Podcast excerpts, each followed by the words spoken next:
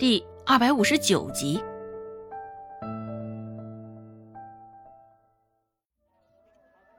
这还是周芷第一次进入内室。里面的窗户用布巾钉了起来，严严实实的，能透进来的光线只有些许。也不知布置内饰的装饰是最近这段时间改的，还是一向如此。房间内三处均燃着蜡烛，蜡烛价格偏贵，所以周家一向也都是用煤油灯的。煤油灯一点着。味道也是呛人的厉害。刚推门而入，房间内的空气受到波动，蜡烛的火苗也上蹿下跳的尽欢，隐隐灼灼的。完全封闭的房间，因为角落处还带着熏香，房间内的味道倒也不算是太差。周芷走近了。一眼就看到床上隆起的黑影，只是光线较为弱，周芷看不到躺着的那人的长相，只能依稀借着隆起的被子，断定那个人应该很高。国字脸将门重新关好，走近了，说道：“自昨夜起就腹痛难忍。”周芷偷偷翻了个白眼。走上前，正要掀开那人的被子，却被国字脸拦住了动作。国字脸斥喝道：“大胆，胆敢不敬！”依旧保持着国字脸的原汁原味儿，说话的时候也相当的节省字数。现在，周芷也没有偷偷的，直接当着他的面翻了个白眼儿，说道。大哥，你既然想我给他治病，又拦着我做甚？周芷继续说道：“若是神医在这儿，都讲究望闻问切。你不将他的情况告诉我，又不愿意让我看他的情况，老实说，你是压根儿就不想让他活下来吧？”国子脸更生气了，放肆！周成淡淡的看了他一眼。说道：“我是大夫，在我眼里没有男女长幼之分，只有医患。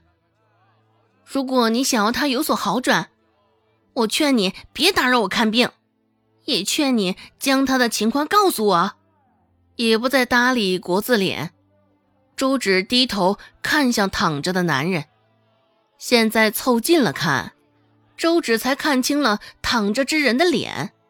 怎么说呢？也是一顶一的好看呐，只不过与顾寒生不一样，这个男人长得更为硬朗些，有些杀伐果决的英气在其中。周芷注意到，这个男人的嘴唇、指甲发干，闭着眼睛，四肢也在无意识的抽搐，面色浮肿，鼻端还有淡淡的血迹，他中毒了。周芷心里有个猜想，还在思索的国字脸听到周芷的话，也愣了一下，点点头，而后选择了将他的情况和盘托出。国字脸说道：“他中的是雷公藤，送到这的时候已经晕过去了。前两天药铺内的大夫给他服用了金银花瓣红糖，排了毒。”昨日情况还不错，只是今日一大早就开始腹痛、挣扎、四肢抽搐。这大概是国字脸说的话最多的时候了。听到他的解释，周芷也并不惊讶。毕竟这唇甲发干，就是典型中毒的现象。周芷又抓起他的手腕，探了探脉象，良久。周芷这才割下他的手，将他手放回去的时候，袖子下滑。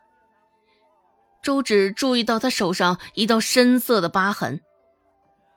不过他只是大夫，现在只能负责看病。周芷抬起头，看向一旁的国字脸，说道：“取草木灰饮下。什么？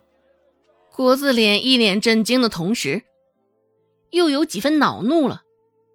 竟然主子吃那玩意儿，这丫头当真是活腻了。周芷无视他的反应，解释道：“他现在体内余毒未清，给主子吃那玩意儿，那绝对是大逆不道。”现在，国字脸还是一脸的抗拒。周芷继续说道：“如果你愿意见他中毒身亡，那你开心就好。”灯光下，躺着的男人睫毛长又密，眼底投下一片阴影。国字脸还在纠结，问道：“除了这个方法，可还有其他清余毒的办法？”周芷神色淡淡的点点头：“有是有，只是……”还未待他将话说完，国字脸就将他打断了。即使有其他办法，何不使上？国字脸这一刻无疑是有些生气的，琢磨着有其他的选择，却偏生要让主子吃草木灰，这般不体面。不是埋汰主子吗？国字脸不悦，周芷也是心生不满。这个国字脸，起初开始时倒是那般干脆，现在又百般扭捏固执，他真是看走了眼呢。旋即，周芷开口说道：“泻药可以清除余毒，只是他现在甚是太虚。”难以承受泻药的药效，还有，便是服下鸡鸭粪便，你看着是哪种方法更好啊？周芷说的漫不经心，也不是诓国子脸，在这里没有条件洗胃，也就这两种法子，要么毒从下面出来，要么便是从上面出来。鸡鸭粪便同样能达到催吐的效果。国字脸不吭声了，也不敢吭声了。